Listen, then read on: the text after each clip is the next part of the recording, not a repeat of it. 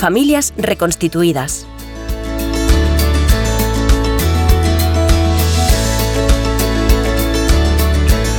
Fuentes de conflicto en las familias reconstituidas. La ambigüedad de roles.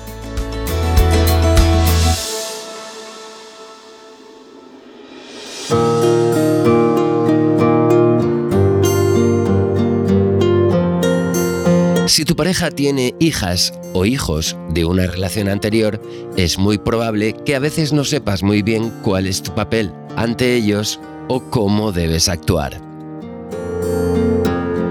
Es posible que no estén claras las tareas que puedes hacer y las que no, o que no estén bien definidos los límites a la hora de establecer normas o imponer disciplina. Puede que estés haciendo tareas que crees que no te corresponden, o al revés, que haya cosas que podrías hacer y no haces por falta de confianza o porque te preocupa la reacción que pueda tener alguno de sus progenitores. Son ejemplos de ambigüedad de rol, muy típicos en las familias reconstituidas actuales. Llamamos ambigüedad de rol a aquella situación en la que la persona no tiene suficiente información sobre cómo se debe desempeñar un determinado papel o rol afecta sobre todo a las parejas del padre y de la madre debido a que no existen normas que orienten a estas personas sobre cómo tienen que actuar. Esta situación no es tan frecuente en las familias reconstituidas tradicionales en las que la madrastra y el padrastro sustituyen a una madre o a un padre que han fallecido o están ausentes y asumen sus funciones. Pero cuando los progenitores siguen presentes en la estructura familiar, tal sustitución no es posible y las nuevas parejas no saben muchas veces cómo actuar. Una implicación excesiva de las parejas de los progenitores puede provocar el rechazo de hijos e hijas y dar lugar a enfrentamientos con el otro progenitor que puede considerar que está habiendo una intromisión en esferas que son de su responsabilidad aunque no hay normas establecidas sobre las tareas que corresponden a las parejas de los progenitores, se recomienda que den prioridad a la relación afectiva con las niñas y niños y se mantengan en un segundo plano en tareas relacionadas con la crianza y la educación. Esto no quiere decir, sin embargo, que no puedan colaborar nunca en ninguna tarea relacionada con el cuidado de los niños y niñas un celo excesivo por parte de los progenitores y el intento de impedir cualquier tipo de participación también puede ser una fuente de conflicto. ¿Cómo resolver situaciones de ambigüedad de rol? Te ponemos tres ejemplos. Definir claramente con vuestra pareja el tipo de tareas que vais a asumir con respecto a sus hijos e hijas. Llegar a un acuerdo con el otro hogar para establecer las responsabilidades que las nuevas parejas del padre o la madre van a asumir y procurar la igualdad de hombres y mujeres en el reparto de tareas dentro de la familia. Vamos con algunos ejemplos para orientarte. Todas las decisiones relacionadas con la patria potestad, como la elección del colegio, de actividades extraescolares, decisiones médicas, acudir a reuniones del colegio, etc., corresponden a los progenitores. También corresponde a los padres y a las madres todo lo relacionado con obligaciones y normas. Por ejemplo, horarios, normas de comportamiento, como no levantarse de la mesa hasta acabar de comer o normas de higiene, cómo deben colaborar hijos e hijas en casa, limpiando su habitación, haciendo la compra o dejando ordenado el baño. También el control de los deberes la decisión de si se pueden quedar a dormir en casa de un amigo. Hacer cumplir dichas normas y por tanto imponer premios o castigos es tarea de los progenitores. Ahora bien, las nuevas parejas sí podrían realizar otras tareas, como llevarles o recogerles del colegio y de las actividades extraescolares, o también acompañarles a un cumpleaños siempre que ambos progenitores estén de acuerdo y sea entendido como una colaboración y no como una obligación. A continuación, queremos dedicar un apartado especial al sexismo en el reparto de roles. La familia tradicional ha reproducido históricamente la fuerte diferenciación de los roles de varones y mujeres en la que ha estado basada la sociedad patriarcal. Mientras que el padre tenía asignada la función de procurar el sustento económico, a la madre se le atribuía la responsabilidad del cuidado de hijas e hijos, que incluye el trabajo doméstico, además del cuidado emocional. Aunque en las últimas décadas se ha ido evolucionando hacia una mayor igualdad en el reparto del trabajo, aún no puede hablarse de una completa equiparación del papel de varones y mujeres dentro del hogar. En el reparto de roles dentro de las familias reconstituidas persisten algunas formas de sexismo propias de la familia patriarcal. Es frecuente, por ejemplo, que las mujeres asuman el trabajo doméstico generado por los hijos e hijas de sus parejas, mientras que de los varones se espera a que contribuyan económicamente en su mantenimiento. Si tú o tu pareja tenéis hijos o hijas de relaciones anteriores, es muy importante que reflexionéis sobre cuáles son los criterios que habéis utilizado para repartir los roles dentro de vuestra familia. Con carácter general, son los padres y las madres quienes deben asumir la responsabilidad del cuidado de sus hijas e hijos, mientras que el papel de sus nuevas parejas debería parecerse más al de figuras adultas que colaboran o apoyan en estas tareas. Sin embargo, es bastante frecuente que no se siga este criterio y que los roles que cada miembro de la pareja asuma estén más marcados por el género que por la vinculación biológica con los hijos e hijas.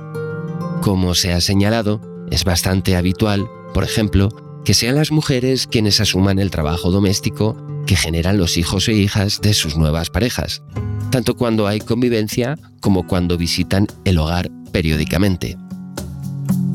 Esto puede aumentar la ambigüedad de rol y convertirse en una fuente de conflictos y malestar.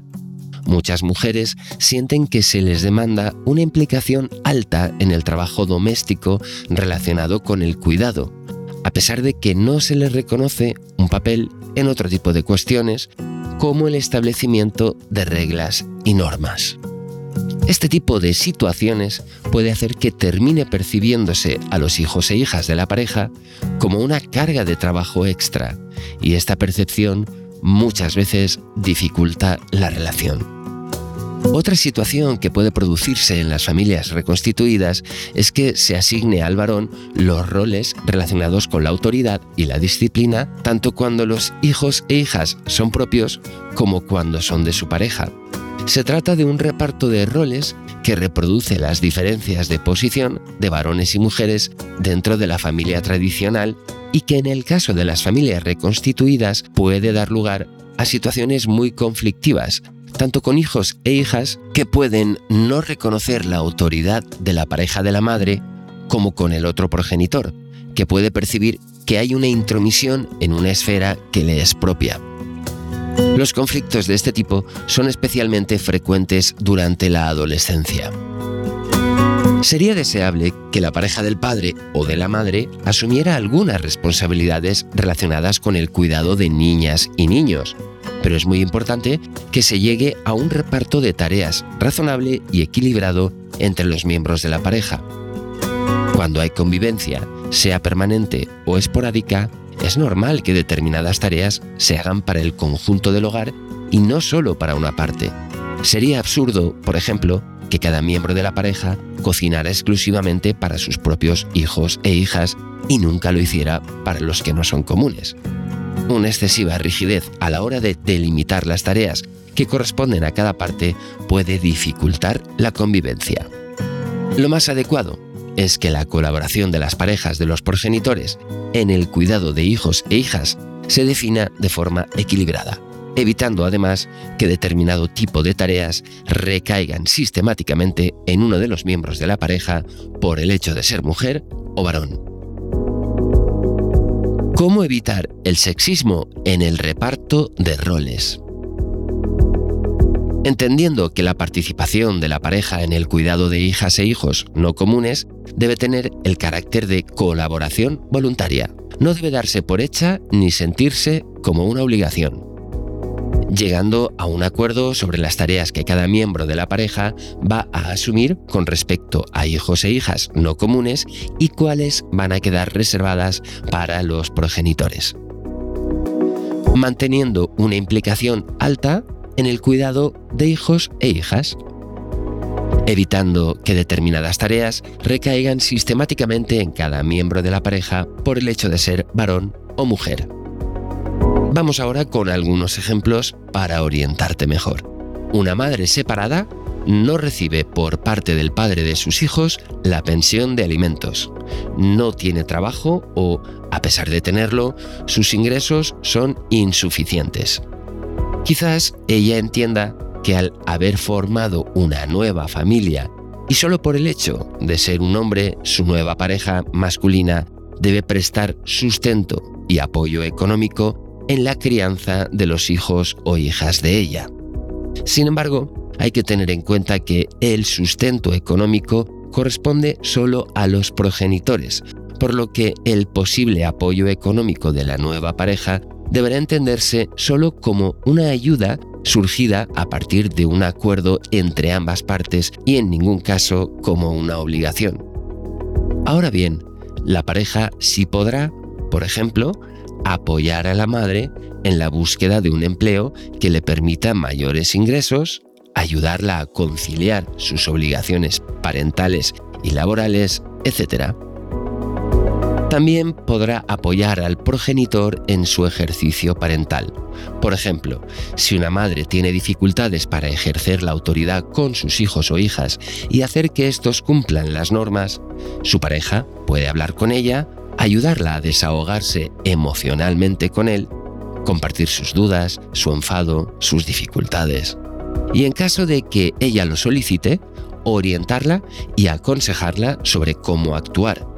Pero no deberá nunca sustituirla y ejercer él la autoridad rescatándola, ya que no hará sino empequeñecerla y generar un conflicto entre él y los o las menores.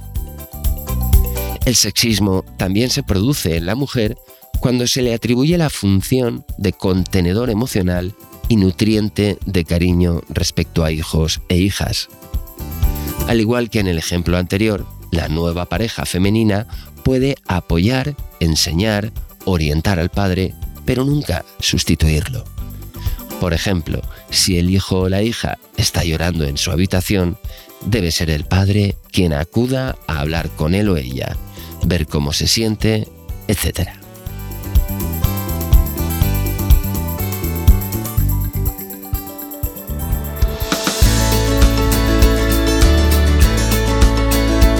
Este podcast cuenta con el apoyo del Ministerio de Derechos Sociales y Agenda 2030 a través de otros fines de interés social.